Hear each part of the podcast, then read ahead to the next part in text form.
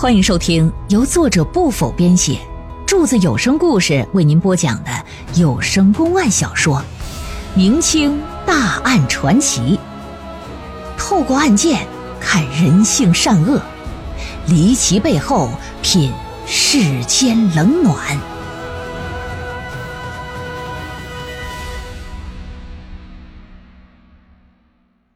周县三口被害案第。二回，上回书咱们说到，老两口啊叫了半天房门，里边是一点动静都没有啊。老头点破窗户纸，把眼睛就往里看，不看还好，一看吓得噔噔噔倒退好几步。老太太也好奇，也跟着往里看，这么一看是嘎的一声，直接就昏死过去了。吴永浩是稳了稳心神呐。也顾不上老太太了，赶忙过去推房门去，尝试几下都没有推开。这说明什么呢？说明啊，这门在里头上了门栓了。眼见着门是进不去了，干脆吧豁出去了，抄起一把锄头，是听扛五四，噼里啪啦，砸破了一扇窗，破窗而入，可就进了儿子和儿媳的卧房了。再看卧房上啊。小梅光着身子，被绑在一把椅子上，嘴里呢还塞着一团麻布。自己的儿子则是躺在床上，可是这儿子要多惨有多惨，只有身子没了脑袋。那景象是要多恐怖有多恐怖啊！老头一看，赶紧先拿被子把尸体盖上，然后把门栓给打开。扒拉醒老太太，让她进屋，啊，给儿媳妇找衣服、解身上的绳子，之后自己一路小跑，腾腾腾腾腾腾，干啥呀？到县衙报案。那年代没有幺幺零啊，你只能是腿着跑吧。周县有个知县呢，姓姚，叫姚永明，年纪不大，四十出头。早上升堂办理了一个案子之后。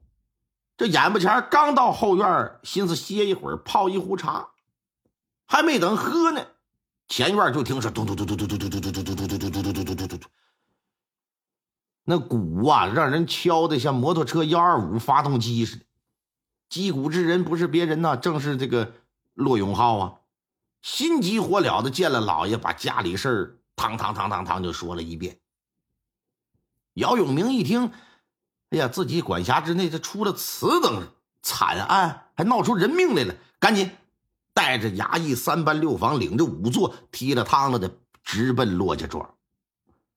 到了骆家，姚永明看到院子呀，挺规整的，三间正房，三间东厢房，目及之处啊，收拾的是干净利落，那足以见得呀，这户人家是正经过日子人家，不是那种盆朝天碗朝地的。吴永浩呢，把老爷等人就引到东厢房来。进得屋来到了卧房，掀开床上的被子，就看到自己儿子那无头的尸身来了。老爷等人看到尸体之后，反应全都是一愣。让他们发愣的，并不是因为脑袋没了，他们常年办案呢，各种各样的尸体，那胳膊腿没的，脑袋没，眼珠子没，那见过无数啊。什么血腥恐怖，对他们来讲早就是家常便饭了。真正发愣的原因是啥呀？虽说脑袋被砍了，可这床上啊没有血。你这显然不正常啊！按理来说，你别说脑袋砍掉了，你就胳膊划破了，也应该是鲜血四溅才对吧？啊，当这个。骆永浩详细描述从发现自己儿子死到报案的全部过程之后，知县等人就觉得更加的惊奇，而且现场呢也没有什么打斗的痕迹，这实在是太过于诡异了。啊，现场没被破坏，老头没换过被褥，你这怎么个事儿呢？先勘察吧。这么一勘察，发现。任何不是骆家的东西啊，是一个没有。哎，除了卧房那扇被自己破坏的窗户之外，其他的门窗啊，全都是完好无损的。而且屋里边窗户划着窗栓，门插着门栓。这他妈的，哎，怪了事了哈！那仵作先过来吧，先验验尸吧。这么一验，除了可以判断这骆志相是被人一刀就砍断脑袋之外，其他是啥也没发现呢。老爷就问。说你家或者说你儿子有没有什么仇人呢？罗永浩脑袋摇得像个拨浪鼓似的，说没有，没有，没有啊！嗯，小人一家人一向与人为善，这村里人尽皆知啊，所以说实在搞不清楚是什么人能对我儿子下如此多这个毒毒是吧？啊，儿子死了嘴不好使，嗯嗯，对我儿子能下如此毒手啊？正搁这说着呢。吴氏就过来了，一皱眉毛，说：“说那个老头子会不会和昨晚密松林的事有关呢？什什么密松林呢？啊啊啊！是这样的，回老爷，小人家儿媳前几日回娘家，小人儿子呃去接她回来。昨晚赶夜路，路过村外西北四里之处的一片密松林，这就把。”昨天晚上从儿子儿媳那得知的密松林里的事又说了一遍。老爷就问说：“你儿子和儿媳他俩之间夫妻关系怎么样啊？”“嗯，那很好啊，自打成亲以来相敬如宾，连争吵都没发生过呀。” 哎呀，这儿媳小梅先后被绑两回，都光腚拉碴的，一回绑树上，一回他妈绑椅子上。老爷就觉得这事儿他妈不寻常，而且这小梅呀，又是案发现场的唯一活口。这么的吧，先把小梅给揪过来，我来问问话。再看小梅，此时已经是严重惊吓了，一直待在正房里呢。婆婆把她叫出来之后，老爷一看，这小媳妇脸色挺难看。关于昨天晚上密松林的事儿，一问。小梅说的和她公公说的是别无二致。至于自己相公被害的事她则说是自己完全不知道是怎么回事昨天晚上回到家里也没感觉到什么异常，今天早上醒过来就发现自己呀被绑在椅子上，然后就看到床上的自己家老爷们没了脑袋了，想挣脱挣脱不开，嘴里被塞的东西也叫不出来，直到被公婆发现，就这么个事儿。这吴氏在一旁就哭丧着脸，说：“难道说我儿子是被鬼杀的吗？”小梅也跟那儿抹眼泪说：“婆婆呀，这很有可能。或许昨天晚上在松树林里把奴家给绑了，只是一个警告。可惜我们并没有意识到，结果惹怒了鬼怪，这这才会招如此祸事啊！”他俩这么一唱一和的。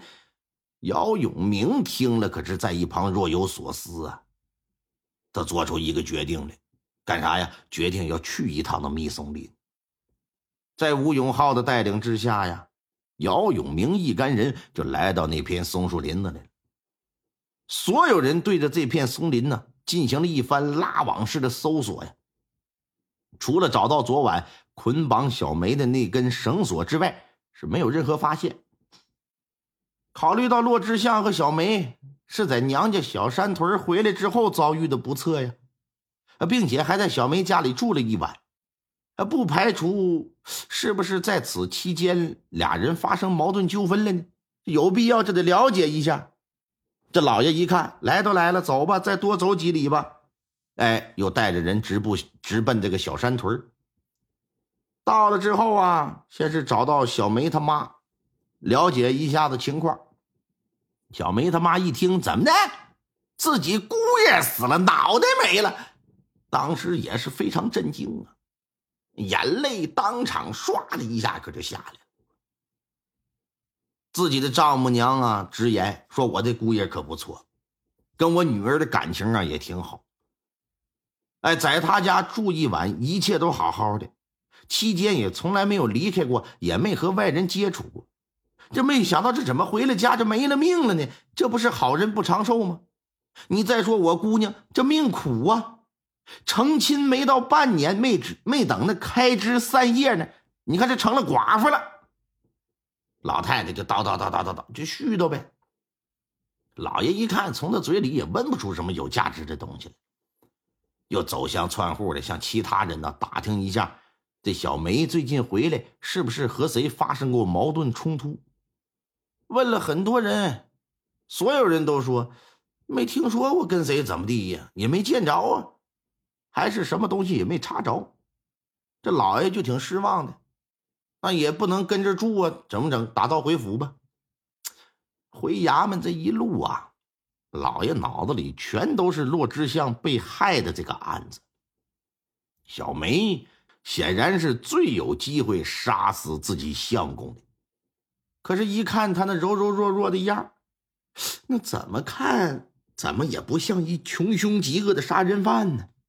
就算他是，他也不可能做到把人脑袋砍下来，地上床上一滴血都不见吧？更不可能把自己捆起来。啊，当然，还有一种可能啊，就是这小梅里通外敌了，联合外人一起杀了自家爷们儿。但他动机是啥呢？按他母亲和他公婆所言，这小夫妻俩自打成亲以来感情挺好啊，完全没有杀人动机呀。就算是与外人合谋，那么跟他合伙作案的人做完案。又是怎么逃离现场的呢？你要知道，门窗在外头关上可以，但是到了外头，你再想把里头这个门栓给安上，那是不可能的事小梅又被捆绑着，显然她做不到啊。姚永明，你别看岁数不大，但做地方官已经干了十四年，这还是第一次遇到如此离奇的悬案。现场也没留下什么线索。和物件，以至于接下来该如何侦破，眼巴前他是一点头绪都没有啊！但是他是不相信什么鬼怪杀人的，真要是鬼怪杀人，为何偏偏只杀男的不杀女的呀？骆志祥又没做过什么得罪鬼怪的事这显然说不通啊！他还是相信这是人为作案。眼看着马上就要到春节了。他就非常希望啊，能够在节前破案。一来呢，可以达到过去一年只要经手破的案件是必破的记录；二来呢，也是希望能够让这老来丧子和丧夫的这骆氏一家人呢，得到一丝告慰，踏踏实实的过个春节。为此啊，他就撒出两拨人手去，一波呢放在骆家庄，暗中盯着骆永浩的家。另一波啊，放在小山屯盯着小梅的家，看看能不能有点什么发现。然而到了腊月二十九，却依然没有任何收获。那衙役们也是人呢，忙活一年都挺辛苦的。老爷一看，给衙役们放个假吧，给自己也放个假，节后再说吧。这春节期间呢，整个县城到处都是张灯结彩呀，家家户户贴春联放鞭炮。一片喜庆祥和的气氛，可即便如此，姚永明也没有把骆之相这案子给抛在脑后。没事的时候啊，就得拿起来琢磨琢磨，希望能找到一些突破口。直到大年初七呀，在春节的气氛还没有完全消退之际，骆家庄又传来一个不幸的消息，什么呀？骆永浩和吴氏老两口子也惨死在家了。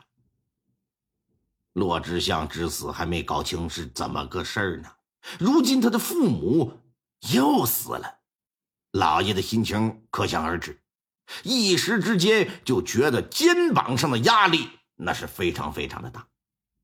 火速赶到现场吧，不到现场还则罢了，一到现场一看，大吃。已经。听众朋友们，本集播讲完毕，感谢您的收听。